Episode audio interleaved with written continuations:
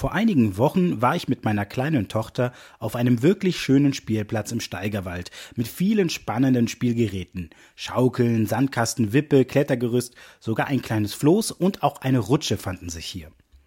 Als ich letztere sah, fragte ich das Töchterchen auf Französisch, Tu veux faire du toboggan? und erntete ein breites Lächeln. Kurze Zeit später rutschten wir beide laut lachend die Bahn hinab. Als Hobby-Etymologe kam mir auf der Rückfahrt vom Steigerwald allerdings eine Frage. Wo kommt denn dieses so ungewöhnliche Wort Toboggan für die Rutsche überhaupt her?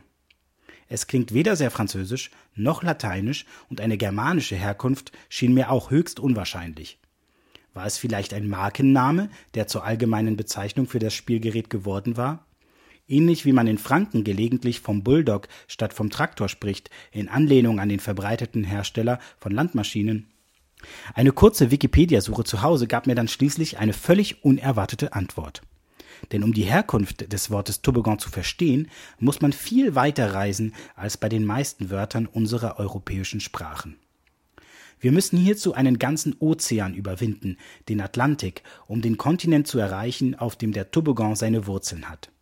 Auf der Landmasse, die wir heute Nordamerika nennen, lebten schon lange vor der Ankunft der ersten europäischen Siedlerinnen und Siedler viele Millionen Menschen. Ihre genaue Anzahl kann heute nur noch geschätzt werden, denn die übergroße Zahl von ihnen starb an Krankheiten, die die europäischen Neuankömmlinge einschleppten, oder wurden im Zuge der unzähligen sogenannten Indianerkriege ermordet. Unter den Menschen, die schon vor der europäischen Kolonisation in Nordamerika lebten, gehörten einige den Stämmen der Anishinabek an sowie viele indigene Völker des Kontinents nutzten auch diese Stämme Schlitten als Transportmittel. Das Kri-Volk nannte sie Otabanask, die Abenaki bezeichneten diese Schlitten als Udabagan und die Mi'kmaq sprachen von Tobagun. Auch ohne Etymologiestudium wird man in diesen Wörtern Otabanask, Udabagan und vor allem Tobagun eine gewisse Ähnlichkeit zum Wort Toboggan erkennen und tatsächlich nutzte ich auf dem anfangs angesprochenen Spielplatz im Steigerwald wie Millionen frankophone Eltern ein Wort aus der Sprache der Anishinabek-Völker, als ich meine Tochter auf eine Runde Toboggan einlud.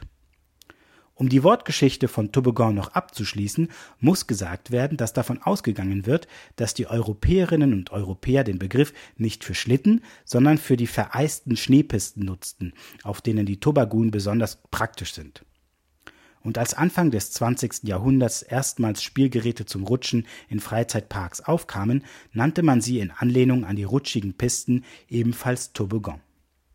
Doch genau wie die Wortgeschichte der Rutsche im Französischen ist die Geschichte der indigenen Völker Nordamerikas kaum bekannt und oft vergessen.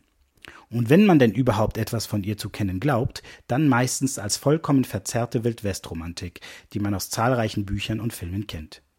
Diese Unkenntnis war es sicherlich auch, die erst kürzlich in Deutschland zu der sehr hitzig geführten Debatte um die Neuverfilmung des Klassikers Winnetou führte.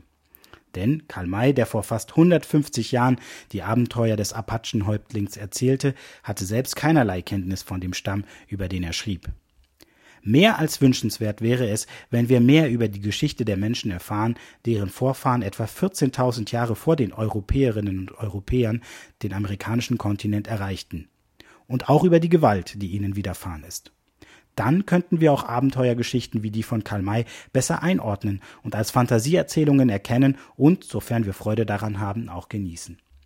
Ich wünsche mir in jedem Fall für meine Tochter, dass sie die Geschichte unserer Welt aus vielfältigeren Perspektiven kennenlernt als ihr Vater und dass sie, wenn sie in ein paar Jahrzehnten vielleicht selbst mit einem Kind auf dem Spielplatz rutscht, ganz selbstverständlich weiß, dass der Toboggan eine Entlehnung aus der Sprache der Anishinabek ist und den Kopf schüttelt, wenn sie an den kleinen Horizont denkt, den ihr Papa in ihrem Alter hatte.